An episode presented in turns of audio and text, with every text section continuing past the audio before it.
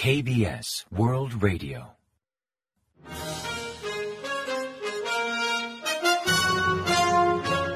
Informativo de KBS World Radio. Bienvenidos un día más al informativo de KBS World Radio. Les habla Javier Castañeda y tras el saludo les avanzamos los principales titulares del día 1 de noviembre. El gobierno supervisa la seguridad de los festivales regionales. Fallece otra víctima de la tragedia de Itaewon. La policía admite una débil respuesta inicial a las denuncias sobre avalancha. Jun ordena activar un sistema de seguridad para eventos sin organizador.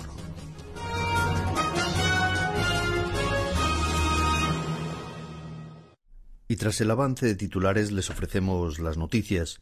A partir del día 3 de noviembre, el Gobierno hará un seguimiento integral sobre medidas de seguridad en festivales regionales a fin de evitar tragedias similares a la de Itaewon. También establecerán pautas de protección civil en actividades o eventos sin organizador, al tiempo de reforzar los programas de concienciación, entre otras medidas, según informaron las autoridades a cargo de la gestión de desastres el martes 1, destinadas a aumentar la seguridad en actividades multitudinarias o en zonas de gran afluencia de gente. En cuanto al apoyo a los familiares de las víctimas, asignaron un funcionario por familia para agilizar el reparto de ayudas para gastos funerarios. También reforzarán los programas formativos sobre seguridad, considerando que entre los fallecidos había bastantes jóvenes y en los centros escolares de las víctimas ofrecerán asesoría y terapia psicológica. A nivel nacional hay casi 60 altares en homenaje a las víctimas de la tragedia de Itaewon. En tanto, las víctimas mortales de la tragedia aumentaron a 155 tras fallecer una joven en unos 20 años en el hospital donde era atendida. El número de heridos pasó de 148 a 152, 30 de los cuales presentan pronóstico grave. La mayoría de los fallecidos eran veinteañeros, aunque también confirmaron 12 adolescentes y una persona mayor de 50. En cuanto al género, el porcentaje de mujeres fallecidas casi duplica el de los hombres, al registrar un total de 100 frente a 55 varones. Según los últimos datos, el número de extranjeros fallecidos se eleva a 26 personas procedentes de hasta 14 países, entre los que figuran Irán, China y Rusia. Los cadáveres fueron trasladados a 43 hospitales de Seúl y otros centros funerarios. El jefe de la Policía Nacional, Jung Hee-kung, ofreció una sesión informativa el martes 1 donde expresó un gran pesar por los recientes hechos y el grave incidente. En cuanto a la noche de la tragedia, confirmó que el número de emergencias 112 refirió varias llamadas de personas que estaban en la zona, advirtiendo de la situación y admitió que la respuesta inicial a esas denuncias fue insuficiente, mostrando gran responsabilidad. Anticipó que habrá una estricta investigación interna para averiguar si hubo negligencia y si se adoptaron las medidas oportunas tras recibir las denuncias, incluso activando un equipo de investigación independiente en la Policía Nacional. Por otra parte, la policía ya ha obtenido las grabaciones de unas 50 cámaras de vigilancia instaladas en la zona de la avalancha en la noche del 29 de octubre, que reflejan gran afluencia de gente en los principales callejones del barrio. Por el momento han comenzado a analizar las imágenes así como los vídeos de ciudadanos subidos a Internet y redes sociales para intentar detectar algún movimiento o hito decisivo que provocara las caídas que precedieron a la avalancha humana. El presidente Yoon Suk-yeol se reunió el lunes 31 con el primer ministro Han Duck-soo para comentar la tragedia de Itaewon y debatir futuras medidas.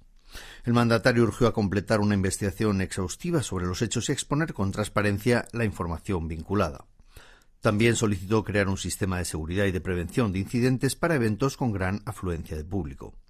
En consonancia adoptarán mecanismos para activar controles peatonales y viarios ante actividades multitudinarias, incluso de carácter espontáneo o sin un organizador definido. Sin embargo, concretar el procedimiento de acción, los posibles casos de intervención, analizar las zonas y encuestar a los comerciantes podría llevar cierto tiempo.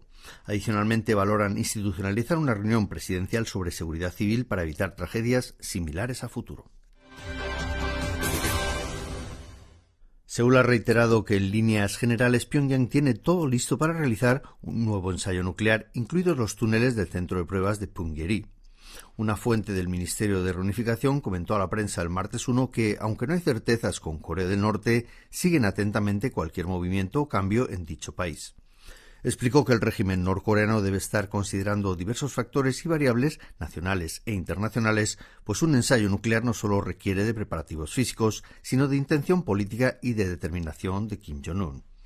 Su declaración está alineada con los comentarios de varios altos cargos de presidencia y del Servicio Nacional de Inteligencia, quienes recientemente aseguraron que Pyongyang está preparado para efectuar un nuevo ensayo nuclear en cualquier momento y podría hacerlo en noviembre antes de las elecciones de medio mandato de Estados Unidos. En tanto, Washington ha reiterado que reconocer a Corea del Norte como Estado nuclear jamás formará parte de su política exterior. A la pregunta de si es posible que Estados Unidos reconozca a Corea del Norte como Estado con armas nucleares, el portavoz del Departamento de Estado, Ned Price, declaró el lunes 31, hora local, que esa nunca será una opción y ni mucho menos un rector de las políticas del gobierno estadounidense. Recordó que en este sentido el comentario del pasado 27 de octubre de Bonnie Jenkins, subsecretaria de Estado para Control de Armas y Seguridad Internacional, enfatizó que si Pyongyang acepta el diálogo, las negociaciones de desarme podrían ser una opción afirmó que las políticas de Estados Unidos hacia Corea del Norte no han cambiado, pues están abiertos al diálogo y el objetivo de lograr una completa desnuclearización de la península coreana. Corea del Norte ha amenazado con acciones reforzadas en respuesta a Vigilance Storm, el ejercicio aéreo conjunto surcoreano estadounidense. El portavoz de la Cancillería norcoreana declaró el lunes 31 que Pyongyang está listo para adoptar las medidas que sean necesarias para defender su soberanía, la seguridad de su población y su integridad territorial contra amenazas militares externas. Enfatizó que si Estados Unidos insiste en las provocaciones, valorará responder con acciones avanzadas y reforzadas.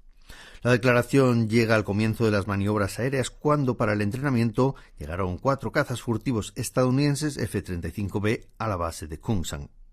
Pyongyang criticó las maniobras combinadas de Corea del Sur y Estados Unidos, alegando que los movimientos militares indiscriminados de ambos países aumentan el riesgo en la península coreana, nuevamente escenario de rivalidad entre potencias. Un desertor norcoreano llegó a territorio estadounidense el 31 de octubre, siendo el primero en obtener el estatus de refugiado por parte de Washington en 2022. Según informó La Voz de América el martes 1, se trata de un trabajador enviado por Pyongyang al extranjero hace años que luego desertó para, desde un tercer país, solicitar asilo ante la Embajada de Estados Unidos. Durante la entrevista con dicha emisora, el refugiado dijo haber comprobado la vacuidad del sistema norcoreano al tener acceso a noticias internacionales y otros contenidos de YouTube. Hasta la fecha, Washington ha otorgado estatus de refugiado a 225 ciudadanos de Corea del Norte en base a la Ley de Derechos Humanos norcoreanos aprobada en el año 2004 por el Congreso estadounidense. Antes de este caso, tres mujeres y un varón obtuvieron dicho estatus en noviembre de 2021. La prestigiosa revista National Geographic ha incluido a la ciudad surcoreana de Busan como uno de los 25 lugares y experiencias impresionantes para 2023. El listado fue publicado en la web de la revista el 31 de octubre y clasifica los destinos en cinco categorías comunidad, naturaleza, cultura, familia y aventura. National Geographic describe a Busan como la segunda mayor ciudad de Corea del Sur, el primer puerto marítimo del país y un centro cultural vibrante que permite experimentar de primera mano la ola del K-pop.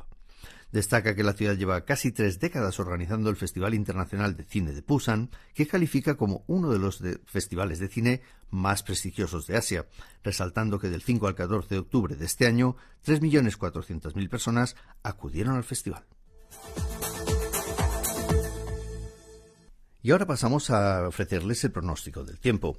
Para el miércoles 2 se espera un día despejado con temperatura mínima entre 0 y 12 grados en la mañana y máximas de entre 15 y 22 grados centígrados por la tarde. Eso implica que la diferencia térmica será de hasta 15 grados. En tanto, la calidad del aire será regular o buena en todo el país, excepto en Chola del Norte, donde se habrá un alto nivel de smog. En Chuncheon del Norte, en Daegu y en Ulsan, es posible que la concentración de partículas aumente en horas matutinas, pero será un fenómeno pasajero. Y ahora comentamos los resultados del parqué.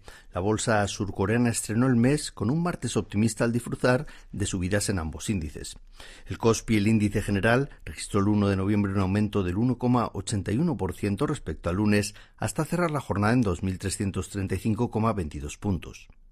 En tanto el COSDAC, el parque automatizado, ganó un 0,68% hasta superar las 700 unidades. Concretamente, el COSDAC culminó la sesión en 700,05 puntos. Y en el mercado cambiario, el tipo de cambio bajó al perder la moneda estadounidense 7,1 unidades hasta finalizar operaciones en 1.417,2 wones por dólar. Y hasta aquí el informativo de hoy. Gracias por acompañarnos y sigan en la sintonía de KBS World Radio.